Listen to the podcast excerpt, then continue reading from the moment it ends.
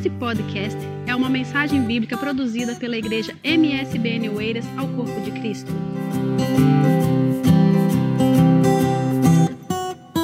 Bom, nós estamos pensando num texto já há alguns dias de Salmos 42.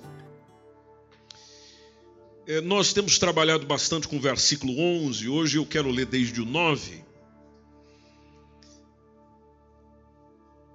Porque nesses dias nós estamos pensando um pouquinho sobre a realidade do suicídio e o que está acontecendo, seja na nossa nação ou no mundo inteiro, porque a taxa só sobe, só cresce. E, e uma notícia que já saiu em setembro, mas voltou essa semana, é do aumento do suicídio entre os jovens é, portugueses, o que é algo naturalmente preocupante, porque se o jovem está desistindo de viver, logo, logo isso cai no adolescente e, e se duvidar, e, e, se nós não nos cuidarmos e não abrirmos os olhos para isso, daqui a pouquinho tem criança se suicidando. É, e esse texto do Salmos 42, a gente pode pegar a partir do verso 9, como disse, está a expressão do salmista é, dizendo: Eu vou dizer a Deus, minha rocha, por que te esqueces de mim? Por que, que eu ando lamentando por causa da opressão do inimigo?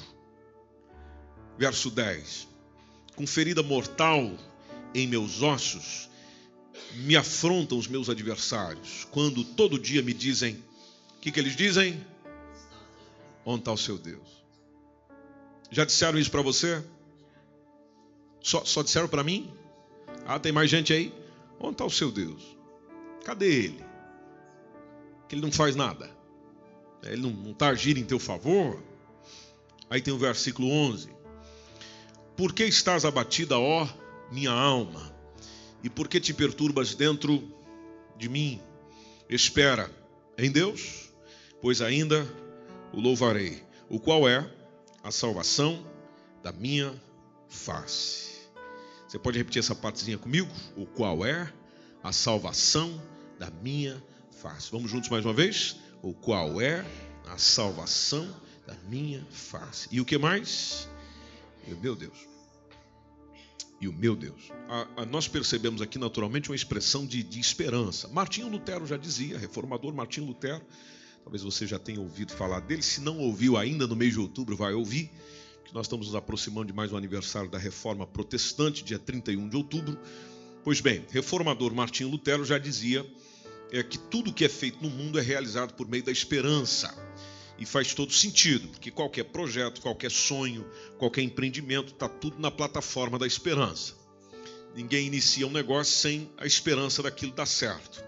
A esperança nos ajuda a manter essa, essa tocha acesa, o, coração acreditando. A, a esperança favorece na, na convicção, a convicção sempre, sempre firmada e, e nós até dizemos que enquanto houver vida, haverá esperança, não é isso? Quanto à vida, a esperança, é uma frase muito comum, muito utilizada. Pois é, mas a gente fala de esperança, celebra a esperança, ah, dizemos que a nossa esperança é Jesus, iniciamos projetos com ela, é, porém, do outro lado da moeda existe a frustração. E a frustração é das coisas não sucederem, não acontecerem conforme eu esperava que acontecesse.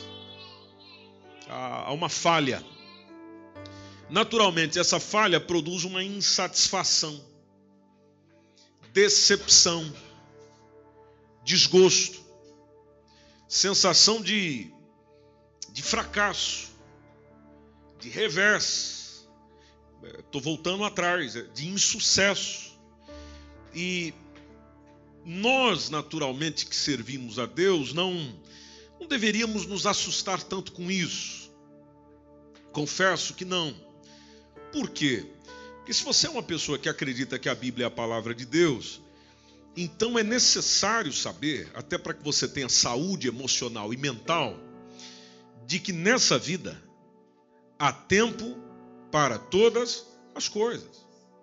Quanto mais cedo eu assimilar isso, guardar isso aqui no coraçãozinho, melhor eu vivo.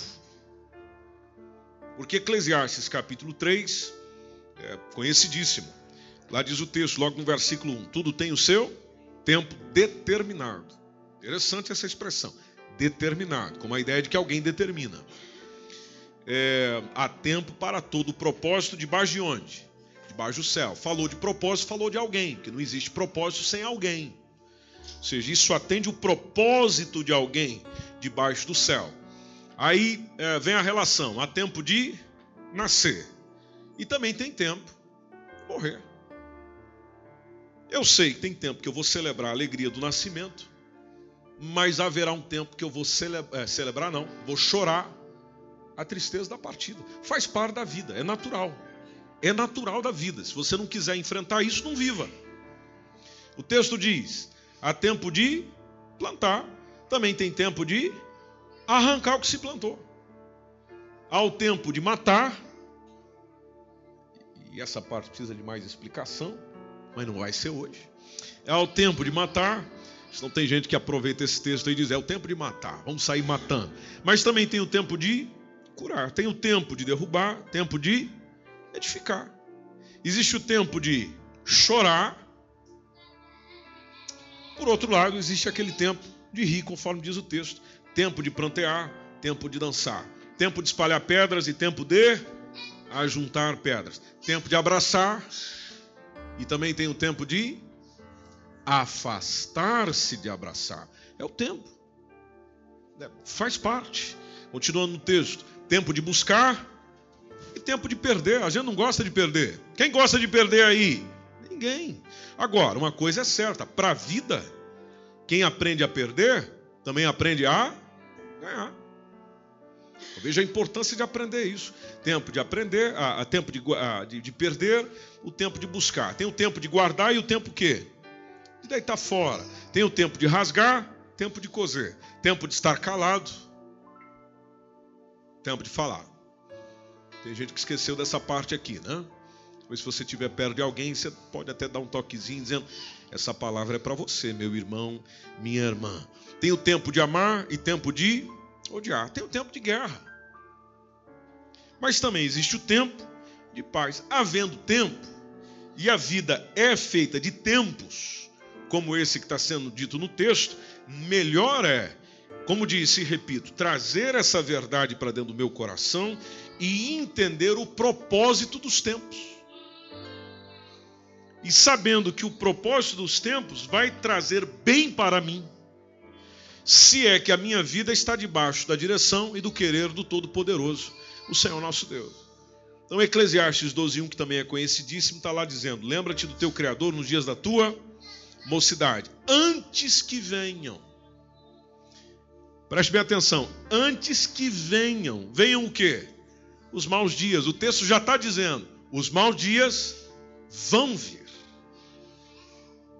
Vão vir. Por isso, às vezes, a gente tem aquela expressão de fé e de esperança que a coisa ruim nunca vai chegar. Não, meu irmão, vai. Vai. Aí tem gente que já diz: não, não, não, não. Em nome de Jesus, não. Em nome de Jesus, não. Bom, você pode dizer isso quantas vezes você quiser dizer. Vai. E cheguem os anos dos quais venhas a dizer o que? Não tenho neles contentamento. Veja, o texto trata, o contexto tem muito a ver com a, a questão da mocidade, o jovem, Bom, eu li a, a notícia essa semana e percebi, lembrando desse texto, que para o jovem o dia do, do, do descontentamento já chegou. O texto aponta para uma velhice, porque você continua lendo o texto. Ele fala daquilo que vai vir mais à frente, mas o descontentamento do qual o texto fala de velhice já chegou para o indivíduo. Não às vezes com relação aos seus desafios físicos, porque lá o Eclesiastes 12, a partir do 2, fala do físico, mas já chegou o descontentamento na alma. E quem trouxe esses dados foi a, a o próprio relatório da Organização Mundial da Saúde, OMS. Tá? Foi ali logo no início de setembro, não sei se vocês acompanharam das notícias, referindo que, e, e tem detalhes interessantes na pesquisa, é, que é nos países de, de elevado rendimento. É, é maior o nível nos países mais ricos é três vezes superior à dos países de médio ou baixo rendimento. Aí você fica pensando, então dinheiro não é problema. Porque quem está tomando esse caminho não é pessoa pobre, Não é pessoa que está passando necessidade. Não é gente carente. Não, é gente que tem. Tem educação, tem formação, são doutores, são mestres em alguma coisa. Mas pode ver que ah, tem boas oportunidades, mas pode ver que tudo isso não está sendo suficiente para trazer alegria para o coração, para trazer alegria na alma, de forma que é, prefere encerrar tudo isso por meio do suicídio. Então, o suicídio, nós estamos tratando disso. Quando, não por outros problemas, ele acontece muito naquele que está descontente, naquele que sente uma insatisfação. Ele tem uma expressão de desgosto, de frustração, um sentimento de aborrecimento, uma sensação de desprazer. E, e sentir isso é complicado, porque causa tédio, enfado, canseira. Os dias são ruins. O céu está sempre pintado de preto. Nada é bom, nada é legal. Ela tenta se distrair e até se distrai um pouco às vezes com alguma coisa, mas lá volta o sentimento da frustração. Ela não aprendeu naturalmente a lidar com isso. A frustração ocorrendo, aí começa a vir a, a, consequência é, disso tudo. Quando olhamos para isso, a gente lembra da história de um profeta por nome Jonas. O profeta Jonas, ele foi chamado para uma missão.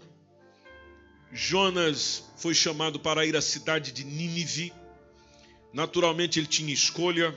A escolha é vai a Nínive ou foge. A que ele escolheu foi foge. Jonas, eh, no capítulo 1, nós vemos ele fugindo de Deus. Só que quando chega no capítulo 3, quando Deus o manda para Nínive, aí ele decide ir dessa vez. Povo de Nínive encarou a certeza da destruição iminente por causa dos seus pecados, que inclusive foram sendo anunciados ah, pelo Jonas. Jonas é, vê acontecer uma coisa que ele não queria que acontecesse, ou seja, as pessoas se arrependeram, é, e, e, é interessante entender por que, que Deus mudou de ideia com relação à mensagem que foi pregada, e mudou por quê? Porque Ezequiel 18 e 32 deixa bem claro que Deus não tem prazer na morte de ninguém. Deus não tem prazer na morte de ninguém. Agora, diz lá no texto também que prazer ele tem. É que a pessoa se converta e viva. Onde diz o texto: Convertei-vos, pois, e vivei. Ou seja, haja uma transformação em você e viva. Aí a gente olha para o Novo Testamento, está lá 2 Pedro 3,9, de que ele é longânimo para conosco, não querendo que nenhum pereça, senão que todos cheguem ao arrependimento. Nínive se arrependeu, Deus, com seu poder soberano, naturalmente reverteu a situação. Só que quando a gente olha em Jonas capítulo 3, versículo 10, está lá a explicação do texto, dizendo que Deus viu as obras dele, deles essa obra de arrependimento, de como eles se converteram do seu mau caminho, e Deus se arrependeu do mal que tinha dito que lhes faria e não o fez. Aí, se a gente vai para o capítulo 4, tem o descontentamento de Jonas. Um cara descontente. Ah, Deus dialoga com ele aí. E, e vocês sabem que Deus dialogando com alguém nos ensina muito. Porque as crises que eles tiveram, eu também tenho. Os problemas que eles passaram, nós também passamos. O que Deus falou para eles é o que ele tem para falar para mim. Porque ele é o mesmo ontem, hoje e será eternamente. Então, olhando para Jonas, capítulo 4, versículo 1, o versículo 1 já diz: o Jonas desgostou-se. É, extremamente, inclusive, diz o texto. Veja um indivíduo desgostoso, desapontado, ao extremo. E isso produziu em Jonas o que? Ressentimento. Tanto que o texto diz que ele ficou todo ressentido. Bom, o que, que o Jonas foi fazer? Foi reclamar com alguém? Com outra pessoa? Um outro profeta? Não, ele fez aquilo que a gente tem que fazer. Verso 2. O que, que diz na primeira linha? Ele orou ao Senhor. Oração de desabafo. Oração de um cara ressentido.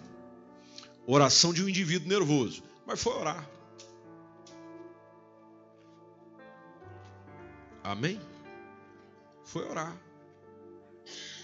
E a gente precisa aprender essa lição aí. Porque achamos às vezes que oração não vai ajudar muito. Não, ajuda, sempre ajudou. Aliás, nos casos que nós já vimos, Moisés teve uma crise, foi fazer o quê? Orar.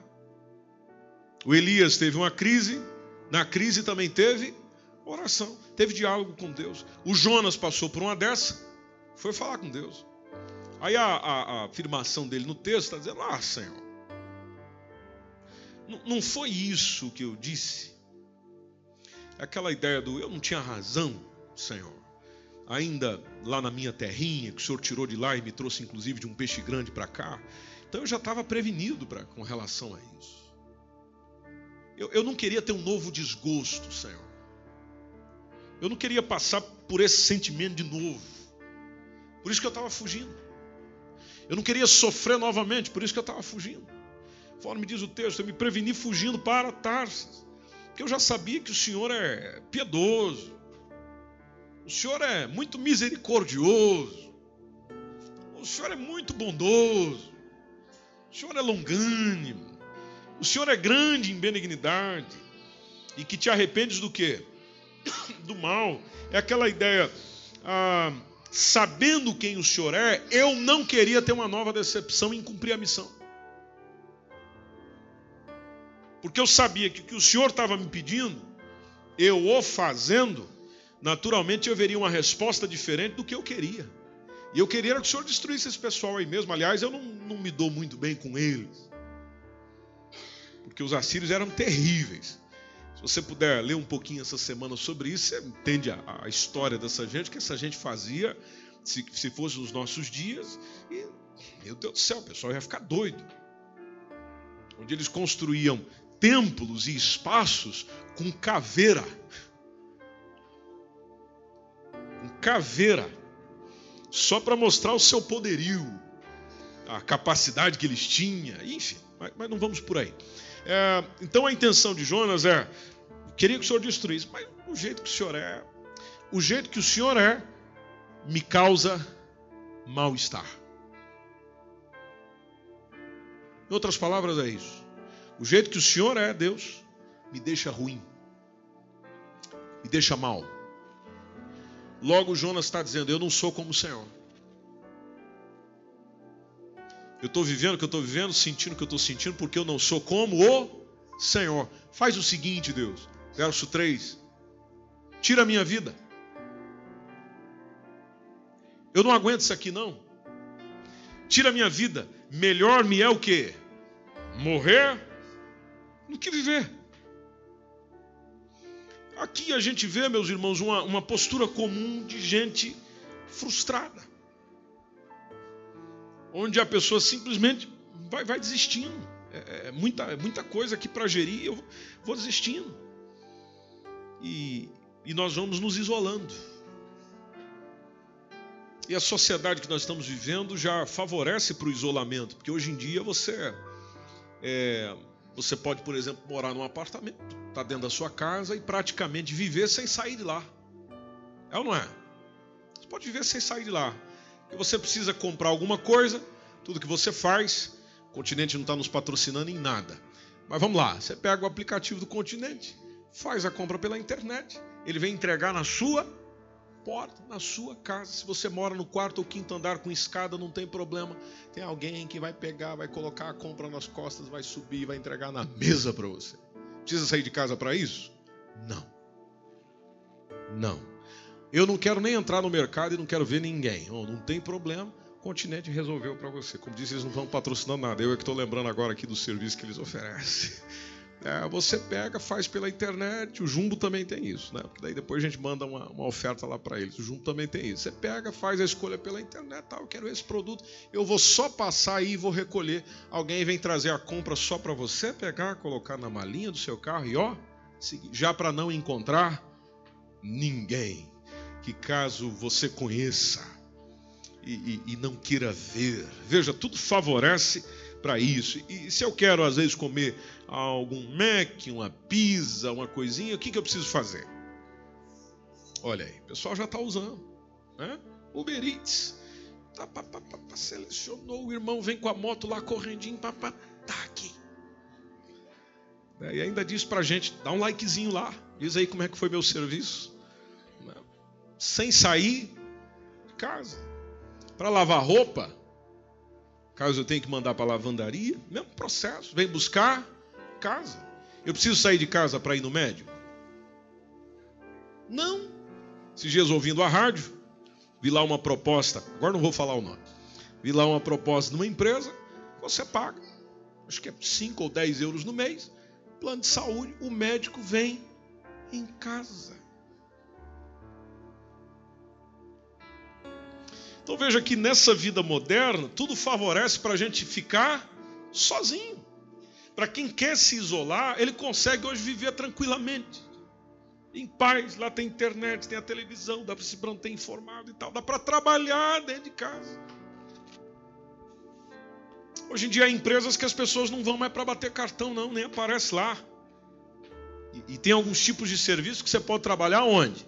Dentro de casa, recebe o cliente em casa ou não, se for na área digital, o indivíduo vai lá, faz o trabalhinho dele, manda para a chefia, manda para a empresa e já está tá tratadinho, tá, sem sair casa. Então, o, o contexto já favorece para quem está é, tá querendo se isolar ou está querendo ficar sozinho. Aliás, é, eu nem preciso encontrar com meu vizinho, porque muitos de nós às vezes nem conhecem o vizinho que tem morando há anos lá. E quantas pessoas já em Portugal, por exemplo, é, passou uma semana, duas semanas, três semanas, o pessoal só sentiu que tinha alguma coisa errada por causa do cheiro. Que já tinha gente lá morta há muito tempo. Como aconteceu, né, não lembro precisamente a data, mas isso já aconteceu várias vezes. Só estou lembrando um caso aqui de um, de um senhor, estava um ano, era uma senhora, um ano sem vida dentro do apartamento. Ninguém sentiu a falta dessa mulher ninguém sentiu a falta dessa mulher. Essa semana teve um indivíduo que até acho que ninguém sentia a falta dele. Aí ele pegou um papelzinho, ele se suicidou. Ele pegou um papelzinho, escreveu na, na, na, no papel assim o nome das pessoas. Eram duas pessoas, escreveu assim e falou: Pode entrar, estou morto. Dito e feito. Essas pessoas entraram, a pessoa estava enforcada. Solidão. Sozinho. Ou seja, é complicado isso, ou seja, ninguém sente a minha falta. E justamente por ninguém sentir a minha falta, você vai sentindo que ah, tudo isso foi, foi, foi perdendo a, a graça. O caso do Jonas era mais ou menos, não era isso, mas era mais ou menos por aí. Ou seja, eu faço, mas não dá certo. Eu prego a destruição, não vem destruição. Eu prego que o Senhor vai arrebentar com essa gente, o Senhor não arrebenta ninguém. Poxa, Senhor, eu estou frustrado. É, não está dando certo essa nossa caminhada juntos. E aqui eu, eu, eu, eu, partilho com vocês um pensamento do seguinte: né? quando a gente chega nessa sensação, talvez seja sua hoje, tanto você que aqui está quanto você que está em casa, veja, a gente pode até participar do culto em casa, olha aí, né? é, só não dá para tomar ceia é, pelo menos por enquanto. mas, mas veja na sua própria vida, quantos amigos você tem? Amigas. Você está entendendo o amigo que eu estou dizendo, né? O, o amigo mesmo. A amiga mesmo. Aquela que você vive junto. Você sabe tudo sobre ele ou sobre ela, sabe tudo sobre você. Convive briga um com o outro, sorri um com o outro, vida de amizade.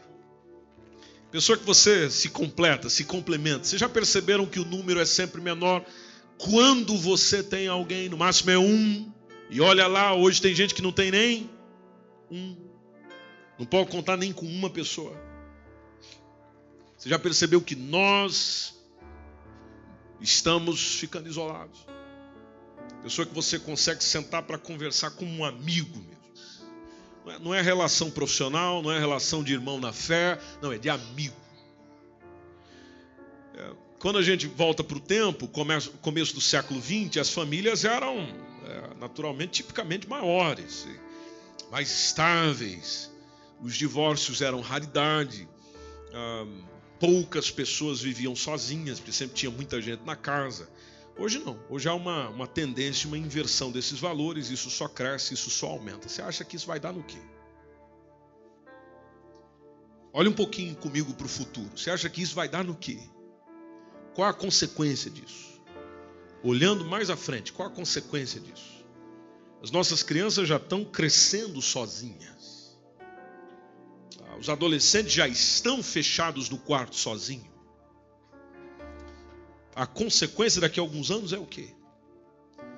É, alguém pode até parecer populado, é, é, popular, melhor dizendo, tá, tá, tá, tem, tem muitos amigos ao redor, tem muita gente, melhor dizendo, ao redor, mas falta aquele amigo de verdade. O amigo de verdade. As pessoas hoje estão recorrendo à tecnologia. Só que a tecnologia nem sempre vai curando essa solidão. Porque mesmo que a gente vá, por exemplo, enviando mensagens ah, de texto, de vídeo, ou seja lá o que for para muita gente todo dia, ainda não quer dizer que você está se sentindo acompanhado. Aliás, você já percebeu que quando você manda uma mensagem para alguém, é, nem sempre a resposta vem. Ela não diz nenhum ok. Se for uma mensagem é, cristã, ela não diz nem amém. nem um amém. Nem um diz aleluia. Nem, nem a mãozinha junta.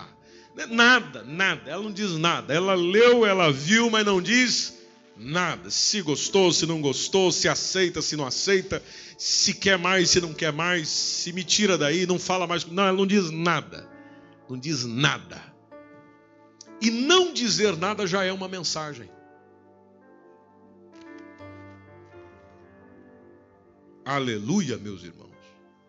Não dizer nada já é uma mensagem. Aí o Deus olhou para o Jonas, versículo 4, e falou para ele: Ô Jonas, e eu acho fantástica essa pergunta, eu já, já confessei isso a vocês, às vezes eu volto nesse texto aí. Sabe aqueles dias tensos? Jonas 4 e 4. É, é sempre o texto que me quebra no meio. É razoável esse teu sentimento? Em outras palavras, o que, que isso quer dizer, meus irmãos? Vamos lá, falem comigo. Não me deixe aqui sozinho no púlpito. Na sua interpretação, esse texto quer dizer o quê? Essa frase quer dizer o quê? É a primeira proposta. Você tem motivos para estar assim? O que mais? É justo que você se sinta assim? Que mais? Tem mais nada? Vamos falar aqui, vamos falar, vamos falar. Eu estou me sentindo muito sozinho. Mas, mas o que, que esse texto quer dizer? Vamos lá, partilha aí comigo. É necessário que você esteja assim? O que mais? Não é grave? É isso? Grato. Seria a gratidão? Ou a ingratidão nesse caso, né? Qual motivo? Vejam só, a, a referência razoável nos lembra razão. Razão é diferente de desculpa. O que, que é a razão? Quando a gente fala de racional, de razão, quer dizer, há elementos que comprovam que você verdadeiramente tem razão para se sentir assim, ou para pensar assim, ou para estar assim. E as suas razões são louváveis não apenas diante de você, mas diante de Deus. Que isso é importante. Eu não posso ficar só com os meus sentimentos, até porque a Bíblia me avisa, Jeremias 17:9, que o coração do homem é enganoso. Quem o conhecerá? Então eu não posso acreditar nos meus sentimentos. Aliás, se nós vivermos por sentimentos, nossa vida é terrível. Porque você às vezes levanta pela manhã com a alegria toda, dançando, celebrando, festejando, cantando a música que você gosta, ah, dançando do jeito que você sabe dançar, mas daí você entra no local de trabalho, ah, acontece alguma coisinha lá, o que, que acontece? Você já se entristece. Pronto, seu dia já mudou. Emoção, sentimentalismo. Se a gente viver baseado nas nossas emoções, nós nos arrebentamos. A vida vira um inferno. Literalmente. É céu e inferno todo dia. Então não dá para ir por aí. Logo, Deus nos chama a pensar sobre o que a gente sente. Pensar sobre o que a gente diz. Agora, quando diz o pensar, é investiga mesmo. Vê se você tem verdadeira razão para dizer o que está dizendo, falar o que está falando, pensar o que está pensando, sentir o que está sentindo. E essa razão, Jonas, tem que fazer sentido para mim. Ou seja, nós temos que estar juntos nisso que você está pensando, que você está sentindo. Como teve uma mudança repentina na circunstância da, da, da vida de Jonas, o, o Jonas, o Jonas tinha uma coisinha que talvez seja o meu e o seu problema, que é a síndrome do estar sempre certo. Você também tem isso? Você entendeu porque que a Jéssica sorriu? Esse sorriso maquiavélico que saiu ali dela agora. Do estar sempre certo. Porque quando a gente tem umas discussões lá em casa, lá vou eu e, e digo: Veja bem, Jéssica, primeiro lugar. É, tal, tal, tal, tal, tal. Segundo lugar. Terceiro lugar. Quarto lugar. Quinto lugar. É um monte de lugar. Para chegar na conclusão e dizer é por isso que eu sinto assim, digo assim, penso assim. É, e, e, isso é muito natural em pessoas que têm essa, essa síndrome do estar sempre certo. É, não quero dizer que seja um defeito, mas desde que a pessoa saiba gerir isso muito bem, defeito não será.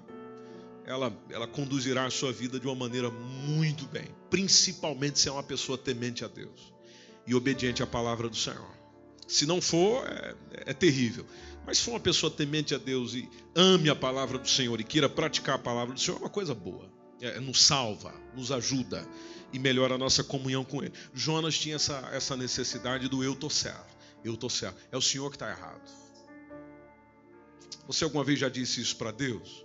Deus, o Senhor está tomando umas decisões que não está certo.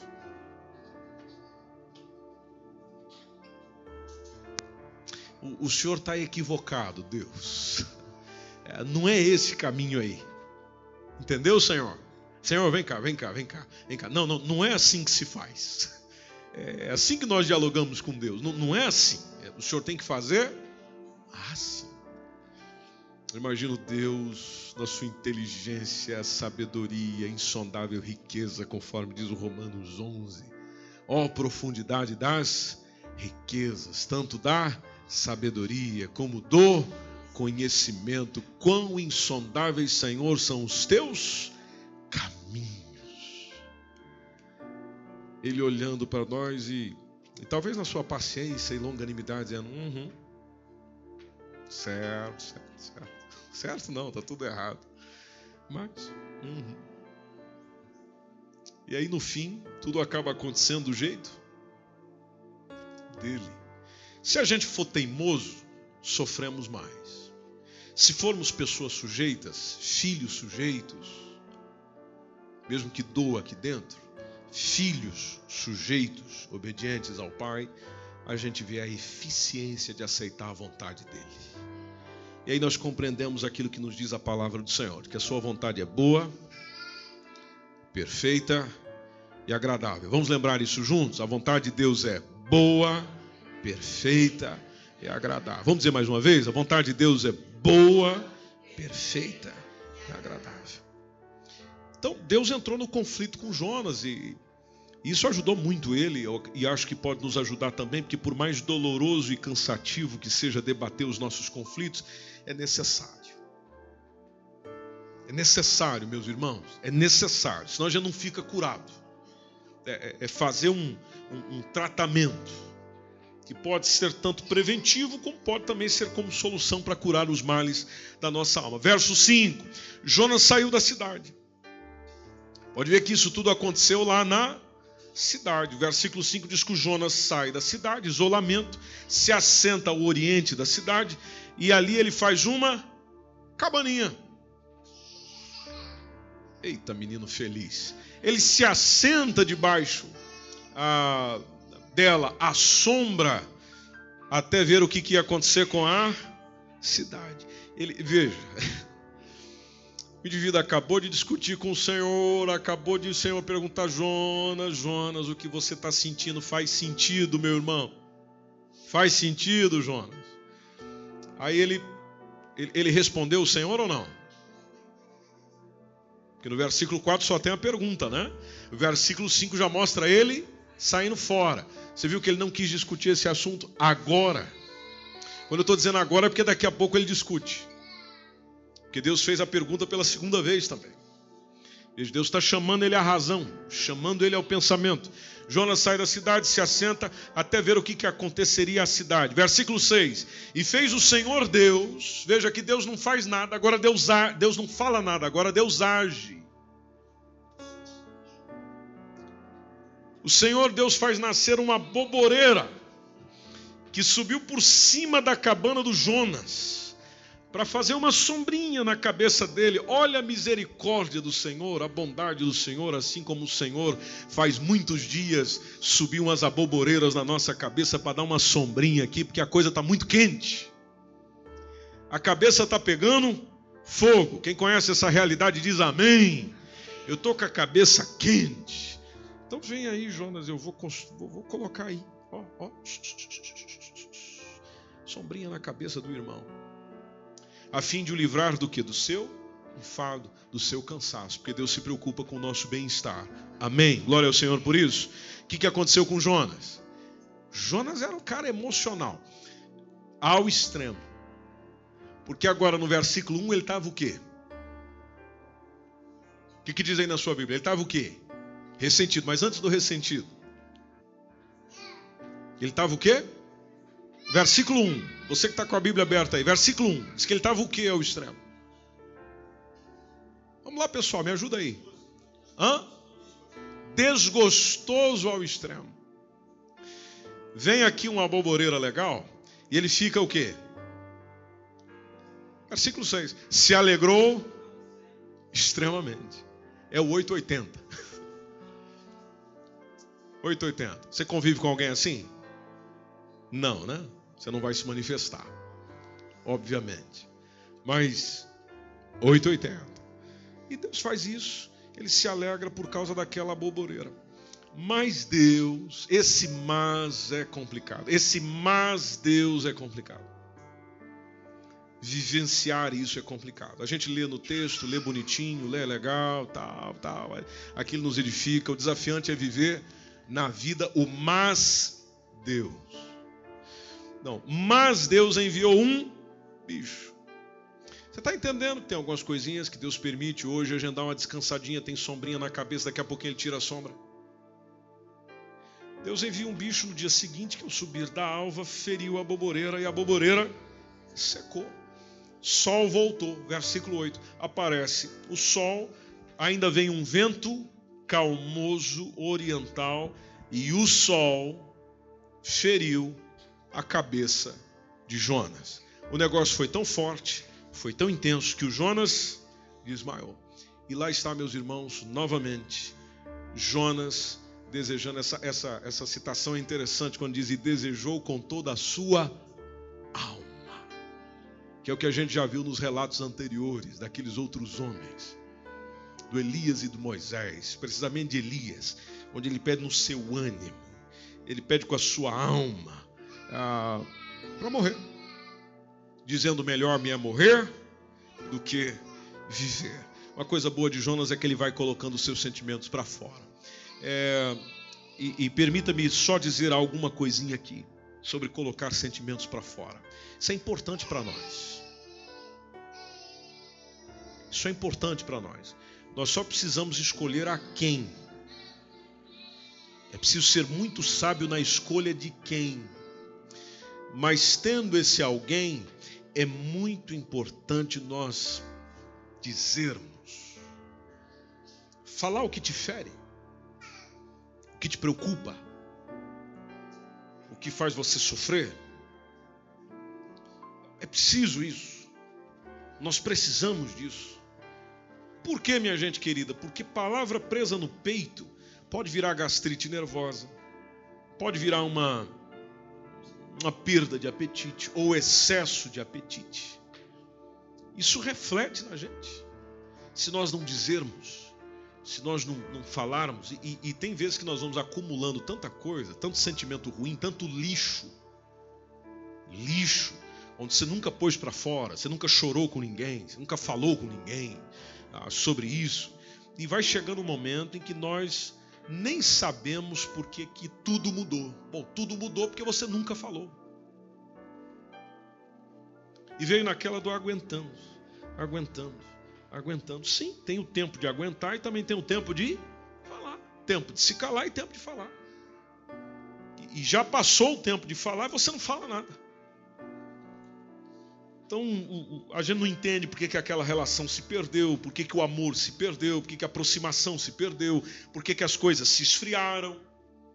Tudo isso foi acontecendo porque se encheu de, de, de lacunas e de silêncios, que naturalmente o nosso silêncio trouxe um silêncio incômodo, de forma que você não consegue dialogar com o outro, falar com o outro, olhar no olho do outro, dizer para o outro o que é que se passa, que é que sente, o que, é que você está vivendo, o que, é que você está sentindo. Ou seja, nós vamos também nos isolando, e já foi dito, aqui, dito isso aqui no nosso sentimento. Ah, o desafio não é a gente se sentir sozinho, o que nos faz sentir sozinho não é a situação como já disse alguém, mas é a maneira de encarar a situação. E aqui eu leio um texto e a gente encerra por hoje. Provérbios 15, 15. Isso aqui é interessante. Provérbios 15, 15 diz o texto, nós vamos ler juntos esse texto e vamos orar juntos mais uma vez. Vamos lá, igreja. Provérbios capítulo 15, versículo 15 diz o quê?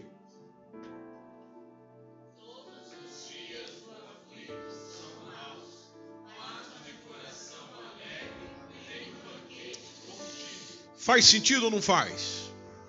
Porque no coração do aflito não tem dia bom. Não tem dia legal. Agora, aquele que está de coração alegre, o banquete é contínuo.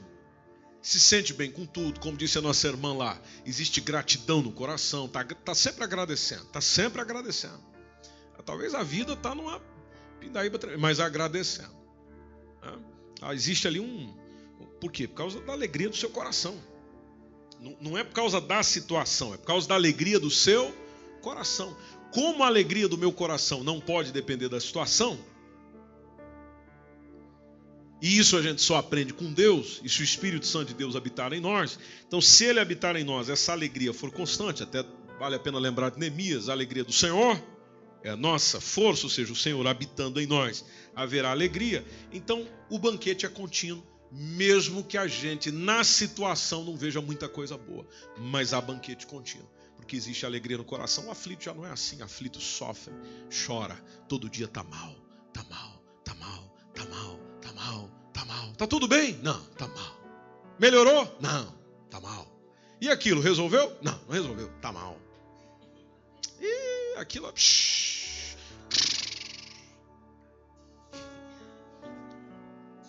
Tem gente que. Ó, o menino sorrindo. Acho que estou brincando com ele. Tem gente que não diz, tem gente que solta um bafo assim com a boca lá.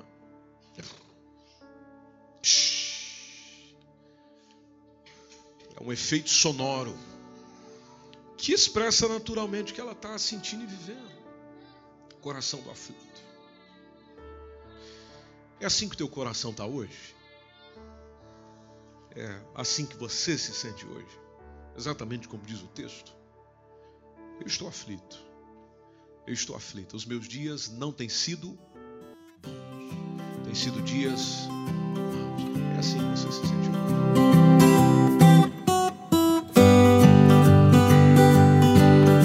Esse foi mais um podcast, uma mensagem bíblica produzida pela igreja MSBN Oeiras.